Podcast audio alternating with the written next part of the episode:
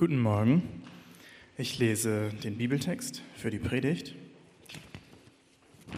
Und der steht in der Apostelgeschichte, Kapitel 2, die Verse 42 bis 47. Was das Leben der Christen prägte, waren die Lehre, in der die Apostel sie unterwiesen, ihr Zusammenhalt in gegenseitiger Liebe und, Hilfs und Hilfsbereitschaft, das Mahl des Herrn und das Gebet. Jeder Mann in Jerusalem war von einer tiefen Ehrfurcht vor Gott ergriffen. Und durch die Apostel geschahen zahlreiche Wunder und viele außergewöhnliche Dinge. Alle, die an Jesus glaubten, hielten fest zusammen und teilten alles miteinander, was sie besaßen.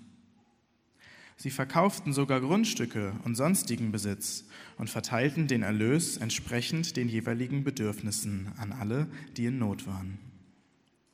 Einmütig und mit großer Treue kamen sie Tag für Tag im Tempel zusammen. Außerdem trafen sie sich täglich in ihren Häusern, um miteinander zu essen und das Mahl des Herrn zu feiern und ihre Zusammenkünfte waren von überschwänglicher Freude und aufrichtiger Herzlichkeit geprägt. Sie priesen Gott bei allem, was sie taten und standen beim ganzen Volk in hohem Ansehen.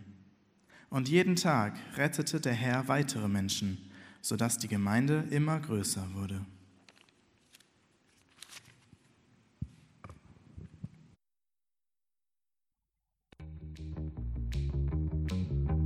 Viele Christen treffen sich regelmäßig in sogenannten Kleingruppen, wo sie zusammen beten, die Bibel lesen, sich ermutigen und manchmal auch zusammen essen. Das ist etwas wirklich Gutes. Aber dann gehen sie oft alleine los, um das Evangelium mit ihren Freunden zu teilen. Und oft kommen sie sehr entmutigt zurück, weil sie nicht sehr effektiv sind. Aber Jesus hat seine Jünger nie alleine gesandt. Er hat sie zu zweit losgeschickt. Und der Apostel Paulus hatte ein Team für seine Missionsreisen. Jesus sagt uns, dass durch die Liebe, die wir zueinander haben, die Welt erkennen wird, dass wir seine Jünger sind. Wir wollen unsere Kleingruppen, unsere Docs, dazu motivieren, Gemeinschaften zu sein, die sich gegenseitig lieben und ermutigen und die auf die Menschen zugehen.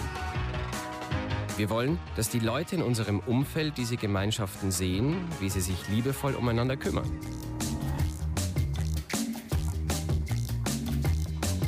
Das kann ganz unterschiedlich aussehen. Das könnte eine Party sein, die wir organisieren und zu der wir einige unserer Freunde einladen.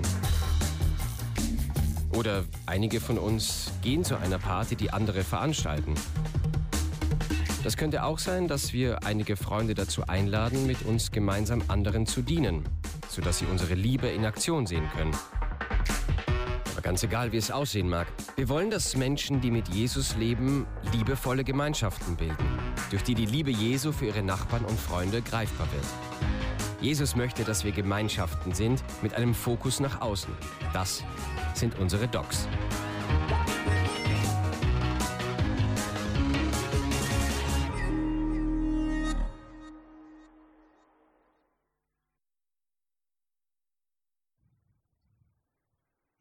Sofagruppen werden Docs.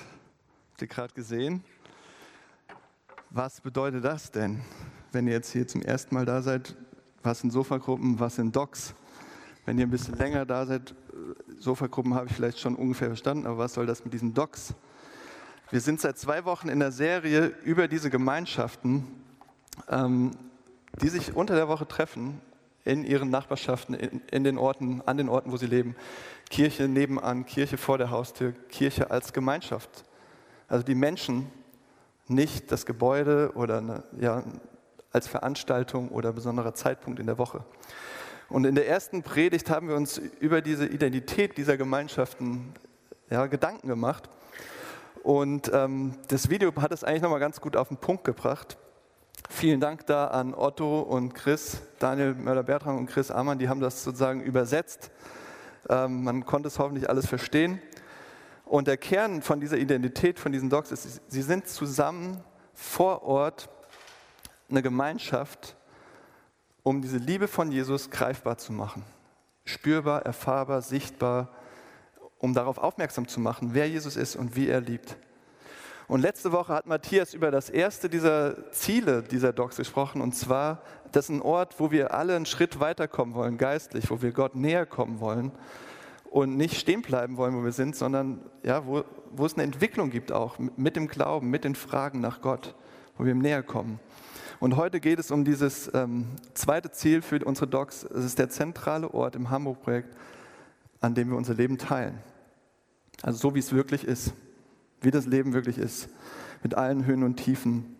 Es ist nicht zentral der Ort, wie man das manchmal denkt, vielleicht bei Kleingruppen, wo man noch mehr Input bekommt. Ja, sonntags bekommt man so eine Predigt-Input und dann unter der Woche nochmal so das, manche nennen das so Schwarzbrot, Input, Input und noch mehr rein, noch mehr Infos, noch mehr Lehre. Ja, es ist nicht in erster Linie dafür.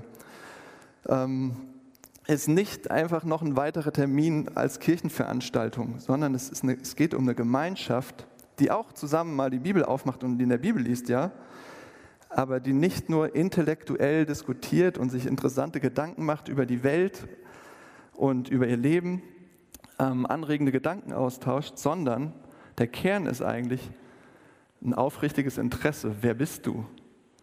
Ähm, aneinander, Aufmerksamkeit, Interesse aneinander und ähm, tatsächlich, und ihr habt das gerade vielleicht schon gehört, das ist ein starker Text, ähm, Zeit, Kraft, Ressourcen einander zur Verfügung zu stellen, miteinander zu teilen. Ähm, und dafür möchte ich jetzt nochmal beten, darüber wollen wir uns Gedanken machen. Genau, da will ich Gott nochmal um seine Hilfe bitten. Ja Gott, du siehst, was wir jetzt vorhaben.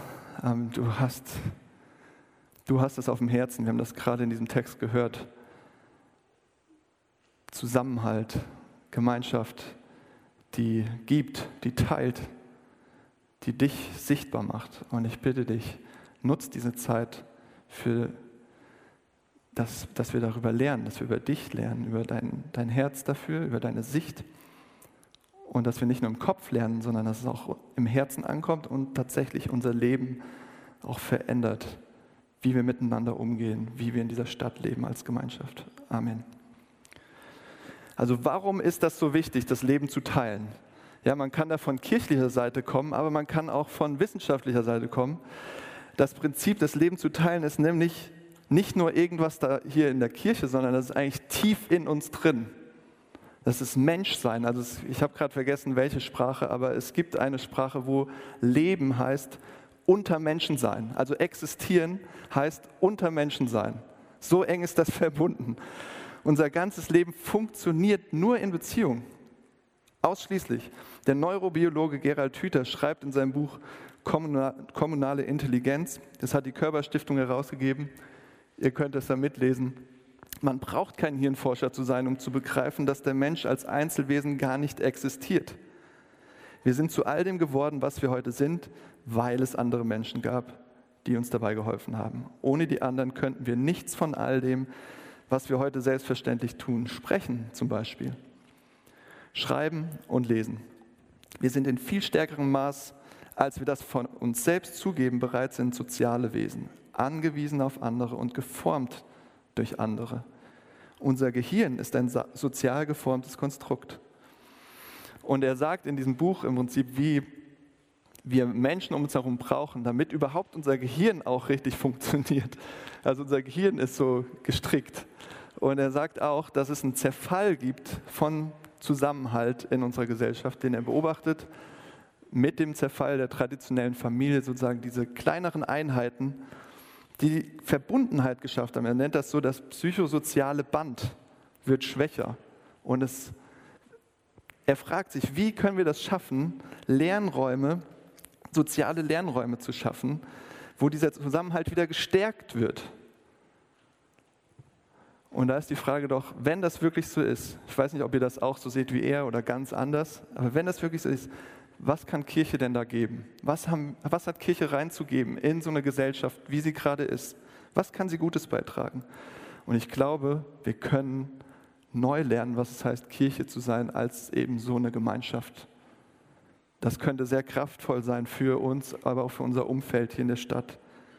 Weil, wenn man, das werden wir uns jetzt angucken, ich glaube, so wie der einzelne Mensch ist auch Kirche existiert gar nicht ohne Beziehung und Gemeinschaft. Ja, wenn es nur ein Gebäude ist oder ein Event oder eine Institution oder eine schöne Angewohnheit, wo ich mich füllen lasse, inspirieren lasse. Und deswegen gucken wir uns das heute mal an, weil das so zentral ist in den Docs auch. Das Leben zu teilen ist im Prinzip wie, ja, man soll sagen, der, der Nährboden, auf dem das wachsen kann überhaupt, was Kirche zu geben hat. Und deswegen schauen wir uns mal genauer an in drei Gedanken. Warum sollen wir unser Leben teilen? Was ist daran so wichtig? Wie kann das aussehen? Und wie machen wir das jetzt? Okay, warum?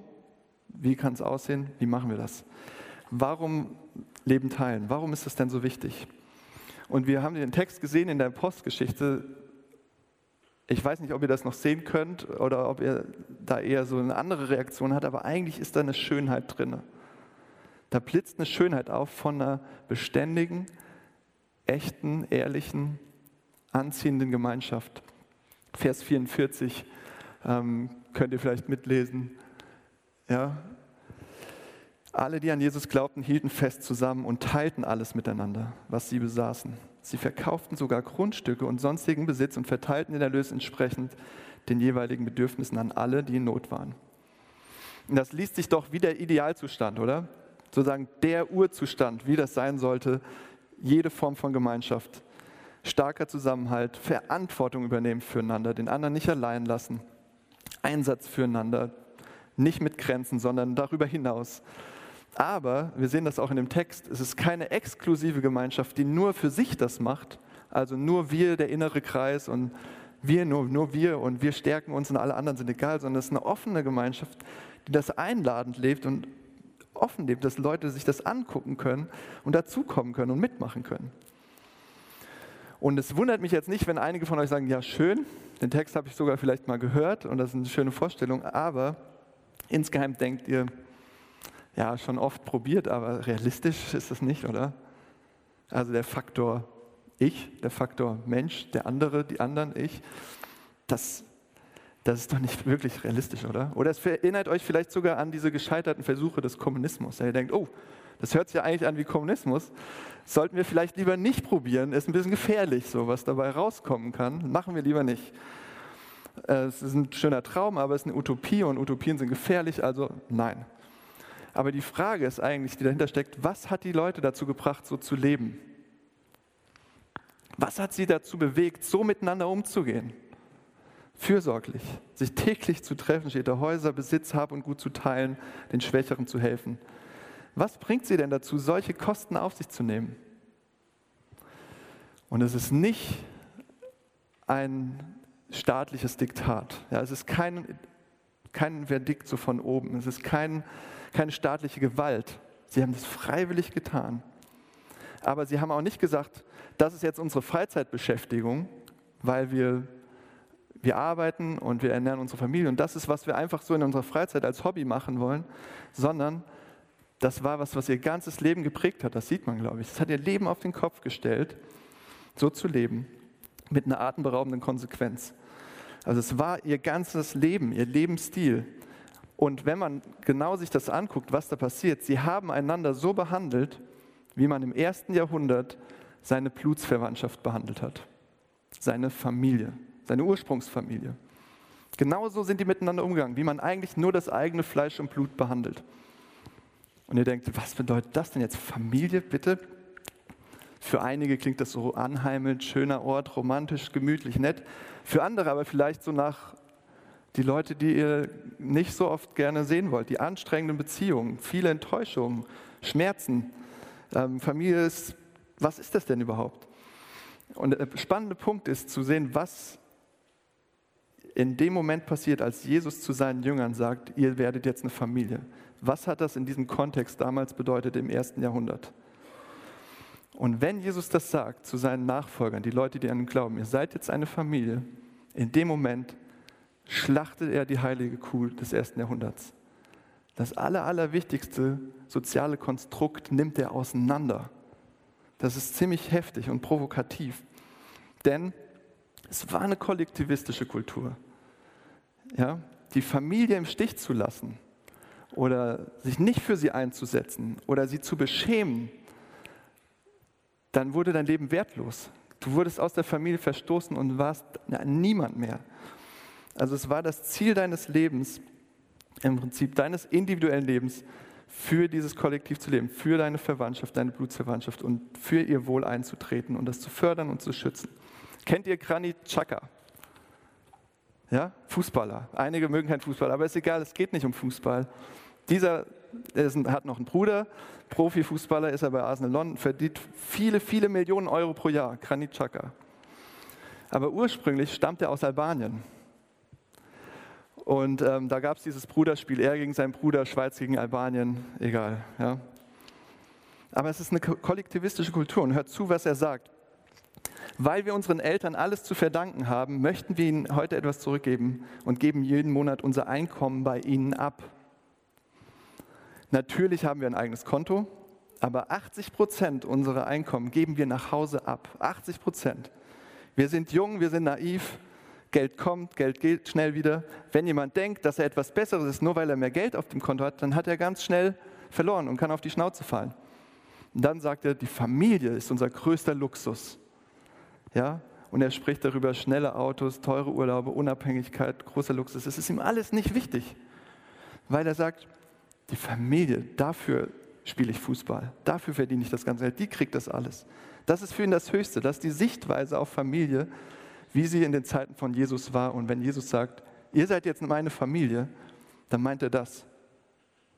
Das ist ziemlich radikal, das ist ziemlich herausfordernd.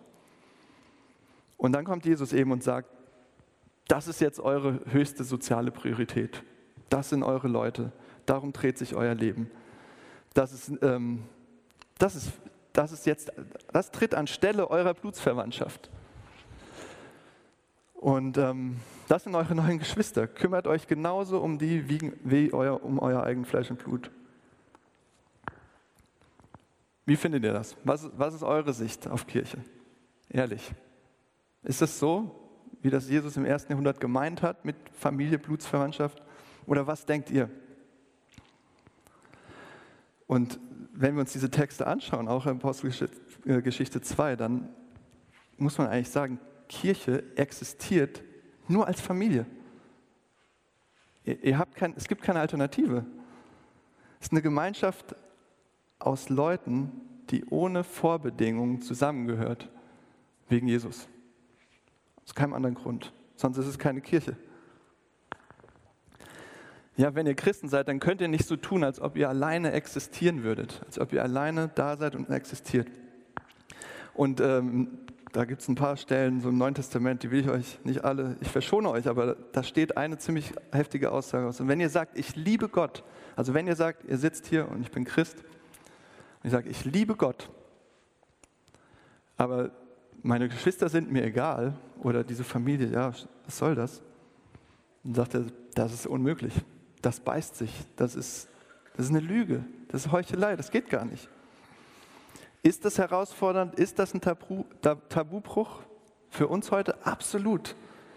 Das war es damals, weil Jesus Blutsverwandtschaft im Prinzip als soziales Konstrukt auseinandergenommen hat. Und das ist es heute, weil Jesus unser soziales Konstrukt auseinandernimmt. Persönliche Unabhängigkeit, Autonomie, Selbstbestimmung als höchstes Ziel, das steht doch bei uns über allem. Das ist unser soziales, das ist, was uns zusammenhält, das ist, was mich vorantreibt und Leute zu suchen, die mich darin weiterbringen, in meiner Selbstverwirklichung, in dem persönlich weiterzukommen. Das steht über allem. Und wenn ich jetzt sage, lebt jetzt für diese neue Familie, gebt alles da rein, um die zu fördern, um die zu schützen, um die voranzubringen, mit all eurer Kraft, all euren Ressourcen, diese Gemeinschaft von Leuten, die an Jesus glauben, ja, dann ist das so ein Gegenentwurf, dann ist das so ein Gegenmodell eine Gegenkultur, dass das ordentlich reibt, oder nicht? Das reibt ordentlich und ihr, die ihr das vielleicht irgendwie schon versucht, ihr spürt das. Das sind Kräfte, die aufeinander wirken, gegeneinander wirken. Das ist ein Gegenentwurf zum ganz anderen Lebensstil und das passt erstmal nicht in unsere Welt. Und trotzdem haben wir gesagt, wir glauben, dass das stimmt. Wir glauben, das ist wichtig und wir müssen da rein. Und wir glauben, das, braucht, das ist genau das, was unsere Stadt braucht. wonach sie schreit. Aber wir sind kaum in der Lage, das zu geben, zu leben. Und deswegen haben wir gesagt, wir wollen das aber. Wir wollen das in den Docs leben. Sie sagen, wir geben diesen Gedanken aber nicht auf der Familie. Der ist sau, sau, sau, sau schwer. Aber wir geben ihn nicht auf, weil wir glauben, Gott kann das und er will das. Es ist ein Gegenentwurf. Es ist nicht einfach. Und deshalb haben wir auch gesagt, und einige fragen immer wieder, warum dieser lokale Gedanke nervt. Ich will doch nicht nur mit den Leuten zusammen sein, weil sie da leben. Aber das ist einer der Gründe, warum wir das gesagt haben. Wir gesagt haben, wir stellen diese Gemeinschaften nicht nach Interessen zusammen, ähm, nach Vorlieben. Ja, wir stellen sie nicht danach zusammen, ob mich Leute weiterbringen in meiner Selbstaktualisierung und Selbstverwirklichung, sondern tatsächlich, wir stellen sie zusammen bunt.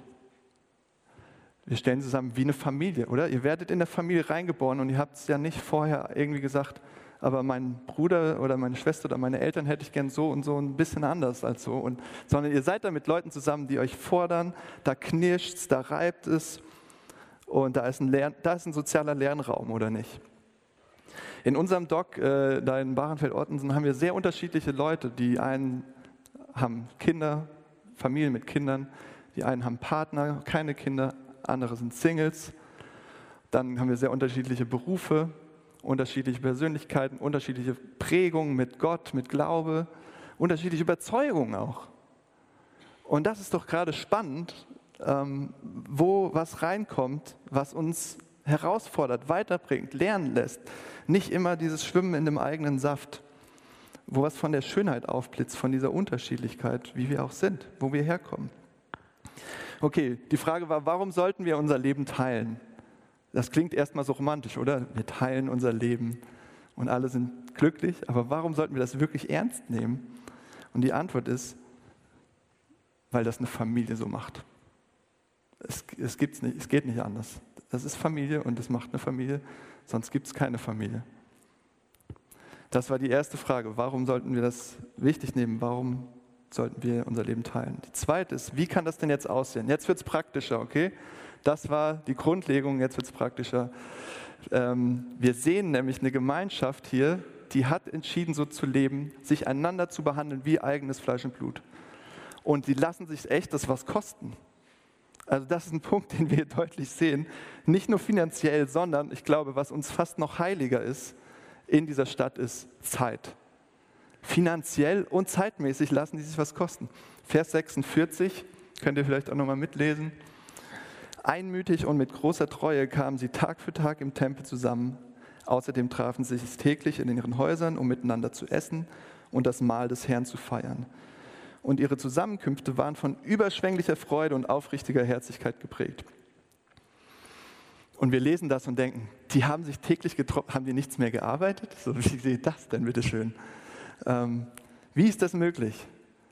Und ich, an dieser Stelle will ich mal sagen, lass uns mal den Kern dieser Aussagen nehmen. Sie haben sich nicht nur zum bestimmten Termin getroffen, einmal die Woche irgendwo an einem bestimmten Ort. Sie haben sich an verschiedenen Orten getroffen, sie haben sich an verschiedenen Zeitpunkten getroffen und ich bin tief davon überzeugt, auch nicht immer in derselben Gruppengröße und Konstellation, sondern in unterschiedlichsten Konstellationen. Das war sehr flexibel und organisch. Das war nicht durchgetaktet, ja, wie ist der Plan, einmal die Woche da und einmal die Woche da und fertig und das Programm steht. Wir haben eine tolle Struktur. Und ich glaube, Strukturen sind wichtig, aber hier sehen wir was anderes. Das ist was Organisches. Das war sehr flexibel. Was heißt das? Kirche ist das Leben ganz normaler Leute, die dort als Gemeinschaft leben, wo, sie, wo das Leben passiert. Und in unserem Fall in Hamburg verteilt in verschiedenen Nachbarschaften. Und das war auch nochmal in dem Video, und das hatten wir letzte, vor zwei Wochen uns angeguckt, um dort Gottes Ideen zusammen zu entdecken und sichtbar zu machen, als Gemeinschaft zu leben, einander zu lieben, dass da die Liebe von Jesus sichtbar wird. Durch geteilte Leben. Und der erste große Einwand ist natürlich Zeit. Ja, wann denn? Guckt doch mal meinen Kalender an. Habt ihr den gesehen? Wie soll das denn möglich sein? mit diesen flexiblen, verschiedenen Treffen. Das geht doch gar nicht. Und das ist eine gute, ein guter Einwand, eine gute Frage. Und eine gute Gegenfrage, die mir jemand dazu gestellt hat, ist, okay, Zeit ist ein guter Punkt. Ist eine wichtige Ressource für uns. Welche Dinge machst du ohnehin, sowieso, in deinem Alltag, in deinem Rhythmus der Woche? Welche Dinge musst du sowieso machen und machst du sowieso? Schreib die mal auf. Was machst du sowieso? Essen. Ich muss essen. Auch manchmal. Oder ähm, ich muss meinen Arbeitsweg hinter mich bringen. Ich, ich, ich fahre zur Arbeit mit dem Fahrrad, mit dem Bus, mit der Bahn, der Arbeitsweg. Oder ähm, ja, wie verbringt man denn seinen Feierabend? Oder wie halte ich meinen Körper fit? Wie mache ich Sport? Wie pflege ich meine Hobbys? Wie engagiere ich mich? Ähm, was mache ich, mein, wenn ich Kinder habe? Gehe ich mit denen auf den Spielplatz? Spielen. Und jetzt eine Frage. Wenn ich diese Dinge alle sowieso tue, warum nicht gemeinsam machen? Warum muss ich sie alleine machen? Warum mache ich sie nicht zusammen mit anderen? Zusammen mit anderen Christen und zusammen mit Nachbarn. Mit, mit den, sage ich mal, normalen Leuten. Ja? Ähm, gestern habe ich eine Nachricht aus unserem Doc bekommen. So, wir haben da so eine WhatsApp-Gruppe, da kommt immer mal was. Und dann, wir sind mit ein paar Leuten am Elbstrand. Wer hat Bock zu kommen? Kommt dazu. Das, was ich mache, öffnen für die anderen. Ähm, am Freitag habe ich gesagt, habe ich mit meinem Sohn ein Brettspiel gespielt. Wir spielen, kommt mein Nachbar vorbei, klingelt und habe gesagt, äh, wir haben keine Zeit, wir spielen gerade. Habe ich nicht gemacht, sondern komm, wir spielen zusammen. Und dann haben wir gespielt und den ganzen Abend geredet. Also mein Sohn ist dann irgendwann ins Bett gegangen und dann haben wir geredet und geredet. Glas Wein getrunken und richtig guten Abend gehabt, gute Gespräche gehabt. Weil wir gespielt haben und ich gesagt habe, spiel doch mit, wir spielen eh. Oder ähm, ja, wenn ihr grillt und Bock habt auf Grillen, dann schreibt in eure Gruppe oder ruft Leute an und sagt, wollt ihr nicht mitmachen? Kommt doch dazu. Oder die Nachbarn, die das eh riechen und sagen, oh, es riecht so gut bei euch. Ach komm, kommt mit, dann teilen wir eben und jeder hat ein halbes Stück. Und dann gibt es mehr Salat und Brot oder was weiß ich. Oder feiern. Neulich hat mir eine Frau gesagt aus dieser Gemeinde, ich bin Single und einen Geburtstag zu feiern ist echt Stress. Ich muss alles herorganisieren. Also da ist niemand da, sondern ich muss die Leute herorganisieren, was wir machen, wie wir es machen, wo wir es machen, dass alle kommen. Ich, ich, ich. Ich muss alles allein machen. Wie cool wäre das? Und ich habe das von solchen Gemeinschaften gehört, dass deine Community, dein Dog, deine Gemeinschaft um dich herum sagt, wir schmeißen die Party für dich. Wir machen das für dich. Und ähm, das auch für andere Leute zu machen, denen es vielleicht genauso geht und die noch nicht in eurem Dog sind oder was auch immer. Also es gibt so viele Möglichkeiten. Ich gehe nicht gern laufen, aber mit ein paar Leuten zusammen mache ich das ganz gerne, weil ich so ein Gemeinschaftstier bin. Ich mag nicht allein laufen, aber mit anderen zusammen. Ist schön. Oder zusammen sich engagieren. Habt ihr auch in dem Video gesehen. Ist so einfach. Wenn es einer Familie schlecht geht, bei uns ist das gerade so, einer Familie geht schlecht und die anderen sagen, was können wir machen? Okay, wir bringen den Essen vorbei. Jeder an einem anderen Tag. Man kocht ein bisschen mehr und bringt was vorbei. Ist nicht schwer. Ist nicht total verrückt und kompliziert. Oder wenn jemand halt die Rechnung fürs Auto nicht bezahlen kann, sagen alle, komm, wir legen zusammen, jeder ein Fuffi oder ein Huni oder ein Zwanni oder was man kann und dann zahlen wir das zusammen. Okay, an dieser Stelle will ich mal Seiger nach vorne bitten. Ähm, die hat nämlich sich bereit erklärt, zu erzählen, wie sie das erlebt praktisch, ähm, so eine Gemeinschaft zu haben wo man sein Leben teilt, wo es darum geht, ähm, nicht nur einen zusätzlichen Abendtermin zu haben in der Woche, sondern wo man so Leute um sich herum hat. Und ich glaube, ich gebe dir das mal. Ja, das Leben teilen, will man das wirklich? Also ich meine, Partys, zusammen essen, Grillfest, cool, Highlights zu teilen. Aber wie ist es mit den Tiefs? Wie ist es Will ich wirklich, dass der andere von meinen Schwächen weiß? Will ich wirklich, dass jemand meinen Namen sieht? Und das habe ich, ähm, am Anfang war Sofa-Gruppe für mich ein Termin im Kalender. Und heutzutage habe ich das ganz anders für mich definiert, ähm, als ein Ort, an dem ich lernte oder lerne, mein Leben, mein Leben zu teilen. Ein Ort, in dem ich stückchenweise mich wiederfand. Ein Ort, ähm, und dabei ein Stückchenweise mein Herz verlor. was meine ich mit mich wiederfand? Dazu vielleicht erzähle ich ein bisschen von meinem Background. Ähm, ich bin in Lettland aufgewachsen, in einer großen Familie. Und damals, ähm, das Denken der Menschen und das Leben wurde sehr stark geprägt von dem Kulturgut und Gedankengut der Sowjetunion. Und Fassade musste stimmen, man musste sich anpassen. Und das lernte ich als kleines Mädchen. Bloß sich nicht zu öffnen, bloß nicht zu erzählen, was zu Hause abgeht. Und dann mit 19 kam ich nach Deutschland und lernte das Gegenteil, weil ich angefangen habe, in einem Missionswerk zu arbeiten und da blieb ich auch 16 Jahre. Und da lernte ich mich zu öffnen, Menschen zu vertrauen. Gebetszeiten waren super cool für mich. Und so lebte ich 16 Jahre und das Konzept stand und ich fühlte mich darin noch wohl. Und vor vier Jahren, bevor ich nach Hamburg kam, brach das Ganze zusammen. Die Fassade der anderen bröckelte, ich erlebte Betrug, Mobbing, Intrigen, Lügen. Und in mir brach was zusammen. Mein ganzes Konzept vom Vertrauen in Menschen brach zusammen. Und so kam ich nach Hamburg. Und dann kam Sofa-Gruppe in mein Leben, mitten in meinem Leben, mitten in einer Krise. Und so ging ich hin. Ich wollte mich nicht öffnen und ich habe mir das wirklich vorgenommen. Und glaubt mir, das hat nicht einmal zweimal, habe ich das durchgehalten. Die Sofa-Gruppe war einfach, ich weiß auch nicht, was passiert ist. Ähm,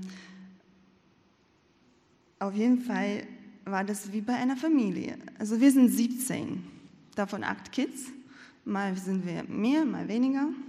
Aber stell dir mal vor, du kommst von der Arbeit müde und das ist einfach lebendig. Alle sitzen am Tisch, alle essen und die Kids sind dabei. Mal lachen sie, mal weinen, mal verschütten sie Orangensaft. Und das finde ich cool. Das ist erfrischend, das ist ermutigend das ist das Leben für mich. Das ist lebendig. Und dann stellt jemand die Frage, wie war dein Tag? Und mit der Zeit habe ich gesehen oder gemerkt, das ist nicht nur Smalltalk, das ist, der andere meint es wirklich so. Und das tut einem so richtig, richtig gut. Und ich denke, das ist so unser kleines Geheimnis, dieses Abendessen, an dem wir den Abend äh, starten. Ja, und wie verlor ich mein Herz? Das habe ich gar nicht so gemerkt. Aber ich habe gemerkt, von einem Termin im Kalender wurde es zu einer Begegnung mit wundervollen Menschen. Aus Fremden wurden Freunde. Und ich habe auch gemerkt, mit der Zeit habe ich gelernt, dort Sachen auszusprechen, anzusprechen. Ich kann nicht selbst sein und die anderen auch. Und ich glaube, das finde ich auch einzigartig, dass ich die anderen so wie die sind, auch ähm, annehmen können. So ist es mitten im Leben, mitten im Alltag, miteinander und mit Gott. Und ich habe entdeckt, wie gesegnet ich bin. Und das wurde mir noch einmal letztes Jahr klar, als ich dachte, mir wird alles zu viel und ich habe Sofa-Gruppe zu so einem Termin reduziert äh, weil ich viel für Auftritte äh, üben musste und ich habe gedacht, okay, das ist jetzt dran und ich habe das als einen Termin einfach betrachtet und gestrichen. Und mir hat wirklich, wirklich was gefällt. Vielen Dank, Saga, für deine Offenheit. Danke dir.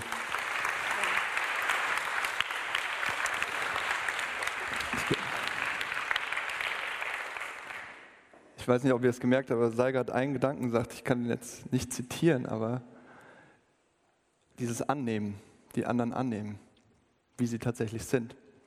Ich glaube, ein Ding, was uns in meiner Erfahrung bei mir selbst, aber auch was ich so schon mitbekommen habe in unserer Gemeinschaft, was diese Gemeinschaften zerstört ist, dass jemand mit seinem Traumbild von einer Gemeinschaft kommt und der das überstülpen will. Also der hat vielleicht sogar so eine Apostelgeschichte, zwei Traumbild und kommt und will das den anderen so aufdrücken. Und jetzt müsst ihr das genauso machen, damit ich zur Entfaltung komme, ja, damit ich meine Träume erfüllt werden. So. Und das können ganz unterschiedliche Träume sein. Das können fünf oder zehn oder 15 konkurrierende Träume in der Gruppe sein. Aber passt darauf auf, so, weil ich glaube, das wird es, das ist echt so ein Ding das, das kann sich so reinschleichen, dass ähm, wie mein Traum von Gemeinschaft im Prinzip, um meine Erfüllung darin zu finden, Gemeinschaft zerstören kann. Ähm, und wie toll wäre das, anfangen oder weiter zu lernen, Leute zu lieben, um ihrer selbst willen. Nicht um dem Traum willen, den ich für diese Gemeinschaft habe, sondern um ihrer selbst willen. Mein Leben für sie hinzugeben, ihnen zu dienen. Und auch wenn es mal Ausdauer kostet oder echt Kraft und Anstrengung. So. Und das ist eigentlich schon die dritte Frage. Wie schaffen wir das? Okay, wie können wir das schaffen? Wie können wir das leben? Also, wie hat das die erste Gemeinde in der Postgeschichte gelebt? Wie haben die Gemeinschaft gelebt? Sie haben diese Kosten getragen. Das war, das war kostbar, aber es war auch kostenreich und sie haben den Preis bezahlt. Ja, sie haben geteilt, sie haben ihre Zeit gegeben, sie haben verkauft, Dinge verkauft füreinander äh, weitergegeben, ihre Ressourcen nicht für sich, sondern für die anderen, verschwenderisch gegeben, gegeben, gegeben, gedient. Altes Wort, aber ist so. Sie haben gedient. Und wenn wir sowas erleben wollen, das sage ich jetzt auch immer mehr Leuten, wenn du sowas erleben willst, dann musst du die Kosten auch tragen. Dann kannst du es nicht immer nur von den anderen erwarten, dass sie dienen, sondern du musst es machen. Du musst es mitbauen. Ähm, wir müssen die Kosten kennen, merken und tragen, weil Gegenkultur und so weiter. Es ist ein Lebensstil. Und es reißt uns tatsächlich raus, das zu machen aus diesem Kreislauf der Selbstbeschäftigung und es aus dieser ständigen Frage, wie gut ich dabei rauskomme. Und es wird eine Gewohnheit, sich tatsächlich die Schwierigkeiten, Fragen, Ideen, Gedanken, Probleme, Freuden von anderen zu eigen zu machen, die in mein Leben reinzulassen. Und ich glaube, das kann man lernen. Und das, das heißt es, einander auch zu dienen. Ja? Es gibt keinen anderen Weg, glaube ich, so eine Gemeinschaft zu bauen. Und dann kommt natürlich die Frage, aber was ist dann mit uns? Was, was, bleiben wir nicht auf der Strecke? Müssen wir uns nicht selbst um uns kümmern, selbst lieben? Sind wir da nicht ausgebrannt, leer für alle anderen aufopfern? Das ist doch gefährlich, das sollte man doch nicht machen. Vers 42 in unserem Text, der stand am Anfang. Was das Leben der Christen prägte, waren die Lehre, in der die Apostel sie unterwiesen. Ihr Zusammenhalt in gegenseitiger Liebe und Hilfsbereitschaft, das Mahl des Herrn und das Gebet. Also was war das Fundament? Was, was hat sie angetrieben, so zu leben? Das war nicht ihre großartige Disziplin und Pflichterfüllung. Das, war, da steht was von Freude, von Herzlichkeit. Das ist nicht freudlose Pflicht. Ja, da war, da war überschwängliche Freude, steht da, Herzlichkeit. Ihr Glaube an Jesus, die Lehre der Apostel, das Brotbrechen, also das Abendmahl, das Mahl des Herrn, das Gebet, das ist der Schlüssel gewesen. Das war der einzige Grund, warum sie das leben konnten. Das war, die, das war die Triebfeder. Sie haben erlebt, dass jemand mit viel mehr Ressourcen und viel mehr Kraft und viel mehr Liebe in ihre Nachbarschaft gezogen ist. Ja? Das war ihr Geheimnis. Sie haben jemand erlebt, als sie noch fremd waren, als sie noch komisch waren, als sie noch kleine Egoisten waren, als sie noch sogar seine Feinde waren, dass er in ihr Leben gekommen ist und alles mit ihnen geteilt hat. Alle Ressourcen, sogar sein eigenes Leben. Und sie konnten den Preis für so eine Gemeinschaft nur bezahlen, weil sie wussten und erlebt haben, jemand anders hat den Preis in viel größerem Maße für uns bezahlt. Jemand anders hat sein Leben mit uns geteilt, auf eine viel größere Art und Weise, dass wir so beschenkt sind, dass wir das weitergeben können. Deswegen konnten sie es zahlen. Wie ist denn dieser aufgetreten, dieser Jesus? Ja, wie hat er sich gezeigt? Dem alle Macht gegeben ist, dem Herrscher des Universums, dem König der Könige, der alle Sterne gezählt hat. Wie ist er gekommen? Als Baby, in einem Futternapf liegend, und keiner bekommt es mit. Er ist der Diener geworden. Ja, er, dem alle dienen sollten, der einzig Würdige, der, der Herrscher, der, der Schönste, der Großartigste, der Herrlichste. Er ist nicht gekommen, damit Leute ihn bedienen und um allen zu sagen, was sie falsch machen und sagen, jetzt macht's mal richtig und dient mir, sondern er ist gekommen, um selbst zu dienen. Und er kam nicht mit Druck und politischer Gewalt und mit einer Streitmacht, mit einer Armee, in einem Palast sitzend, auf dem Thron, ähm, mit Reichtum überhäuft. Ja, er hatte noch nicht mal gute Kontakte zu den Eliten, sondern war eigentlich eher so der Buhmann bei denen. Und Jesus ist in unsere Nachbarschaft gezogen und 30 Jahre lang hat es niemand gemerkt. Also der Sohn Gottes kommt, zieht in ihre Nachbarschaft, 30 Jahre lang merkt es niemand. Warum?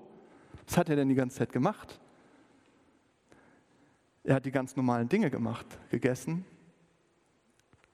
er hat laufen gelernt, sprechen gelernt, er wurde versorgt von seiner Familie, er hat einen Beruf gelernt, er war Zimmermann. Ja, also wenn irgendjemand davon Ahnung hat, was, was es heißt, das normale Leben zu leben, Jesus hat es 30 Jahre gemacht, er weiß das. Und er kommt in, in das Leben, er arbeitet, normale Alltagsarbeit. Er war kein bezahlter Pastor oder ein Uni-Professor. Ähm, er sitzt nicht in den wichtigen Gremien. Er ist ein Zimmermann. Er macht das ganz, also damals den gewöhnlichsten Job, den es gab. In eine arme Familie hineingeboren, in einem Kaff am Rand der Welt und kaum bemerkt, völlig unbeachtet. Und er lebt 30 Jahre lang ein unscheinbares Leben. Sohn des Himmels, können wir jetzt fragen, wenn du dieser bist, wenn du der Sohn Gottes bist, ja, der Herrscher des Universums, warum solltest du sowas tun? Was, was fällt dir ein? Warum lässt du dich auf sowas ein? Und seine Antwort ist, weil sie es nicht tun. Ja, ich diene, weil sie nicht dienen. Ich diene und tue das alles für euch, weil ihr nicht einander dient. Ihr habt tatsächlich ein Problem, sagt er. Ihr lebt nicht so, wie ihr leben solltet. Ihr lebt nicht Gemeinschaft, wie ihr leben solltet. Und ihr dient Gott nicht, sondern ihr dient euch selbst. Also er tut das alles, weil wir nicht tun, wofür wir gedacht sind. Zu dienen, den anderen aufzubauen, den anderen höher zu achten als mich selbst. Und er tut das, um uns zu füllen mit seiner rückhaltlosen Liebe, damit wir das weitergeben hingebungsvoll, so wie er es getan hat. Damit eine Familie entsteht, wo das gelebt wird. Das ist Kirche. Damit Beziehung entsteht, wo wir das praktisch werden lassen, entdecken, ähm, wo das konkret wird, wo das greifbar wird, wo das gelebt wird. Und Vorsicht, ja, ihr werdet nicht Christen, wenn ihr das jetzt macht und sagt, ich will so eine Gemeinschaft leben, also ich diene, ich liebe, Nächstenliebe, ich gebe mich selbst hin und dann bin ich Christ. Ihr, ihr dreht es rum. Und wir sind so schnell dabei, ich bin so schnell dabei, das rumzudrehen und sagen, ich mache das jetzt alles und ich bin jetzt ein guter Nachbar und ein guter Ehemann, Vater, Pastor und dann bin ich ein guter Christ. Es ist falsch rum. Ihr dreht es rum, wenn ihr das macht. Sondern zu sehen, wie er das für euch macht, wie er anfängt, sein Leben mit euch zu teilen, als ihr noch nichts von ihm wusstet, als ihr ihn noch nicht mal angeguckt habt dass jemand mit viel größeren Ressourcen, mit viel mehr Macht und Kraft und Liebe zu euch kommt, in eure Nachbarschaft zieht und sein Leben mit euch teilt. Das ist die Erfahrung, die wir brauchen, um an, anzufangen, so zu leben. Ohne das, vergesst es, probiert es gar nicht.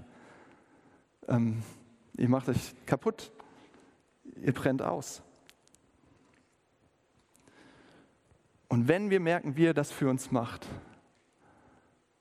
und das an uns heranlassen, in unser Herz reinsickern lassen, ja? Wie er dient, bevor wir überhaupt einen Finger bewegt haben für ihn, irgendwas, ja? irgendwas machen wollten, was er will. In dem Moment, in dem ihr, an dem ihr das euch ranlasst, dann bekommt ihr eine neue Identität als Teil seiner Familie. Und das ist die Grundlage für so eine Gemeinschaft, zu sehen, wir sind es schon. Nicht, wir machen das und wir, wir organisieren, wir planen und dann haben wir irgendwann eine tolle Familie, wie in der Postgeschichte 2. Das ist, nein, sondern zu sagen, wir sind es schon, weil Jesus gedient hat, alles dafür getan hat, sein Leben geteilt hat. Deswegen macht er uns zu einer Familie. Und wir dürfen das leben, wir dürfen das entdecken. Und das ist das Tolle, finde ich, an diesem Prinzip. Das stimmt mit dem überein, was Gerald Hüther am Anfang gesagt hat, oder nicht? Die entscheidenden Dinge, die in unserem Leben passieren, kommen von anderen zu uns in unser Leben, kommen von außen. Ob das unsere Eltern waren, ob das Freunde waren, ob das Lehrer waren, Vorbilder waren. Und im viel größeren Maße sagt die Bibel uns, die entscheidenden Dinge, die in eurem Leben passiert sind, die kommen von außen. Und zwar von dem einen, von dem Sohn Gottes, der sein Leben mit euch geteilt hat und euch alle Ressourcen gibt, alle Liebe gibt, damit ihr so eine Gemeinschaft werdet, damit ihr so einander begegnet, wie ich euch begegne, damit ihr einander so dient, wie ich euch diene. Also warum, warum sollten wir solche Gemeinschaften machen? Warum sagen wir jetzt Docs und wir, wir reden darüber und sagen, das ist so wichtig? Ich glaube, weil genau dort im ganz normalen Leben, wenn wir anfangen, unser Leben zu teilen, wie es wirklich ist, mit allem, was Seiger auch gesagt hat, wenn wir das tun, werden wir sehen, wie Gott mitten in diesen Dingen wirkt und wie er da mit seiner Liebe reinkommt und wie er da tickt. Wie er da sichtbar wird, wie er da greifbar wird. Und dann in dem Umgang miteinander, wenn wir das zusammen erleben, wie er das für andere auch tun will. Wie er will, dass wir das weitergeben, nicht für uns behalten. Nicht, weil wir das so großartig können und unser Leben immer teilen, sondern weil er sein Leben mit uns geteilt hat. Das ist die absolute Grundlage. Er hat, das, er hat die, den größten Preis bezahlt, damit wir anfangen können, die Kosten, die kleineren Kosten, Zeit, Kraft, Ressourcen, die wir haben, um die auch zu, reinzugeben in so eine Gemeinschaft. Deshalb machen wir die Docs, damit wir unser Leben teilen. Ich möchte jetzt nochmal beten.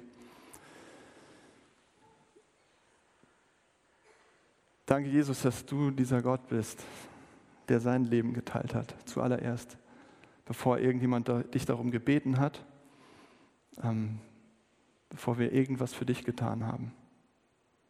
Danke, dass du dieser Dienende bist und dass du all diese Liebe hast, und all die Kraft und all die Ressourcen, damit so eine Gemeinschaften entstehen und wachsen. Ist das möglich? Von uns aus nicht. Wenn es um unsere Kraft geht, nicht. Wenn es um unsere Möglichkeiten geht, ist es, scheint es fast unmöglich. Aber wenn es um dich geht, wenn wir dich sehen und sehen, was du es dir hast kosten lassen, uns zu haben, uns zu dienen, dann kann da was aufkeimen. Bitte gib uns diesen Glauben, gib uns diese Sicht und bewege uns aufeinander zu und in diese Stadt rein. Amen.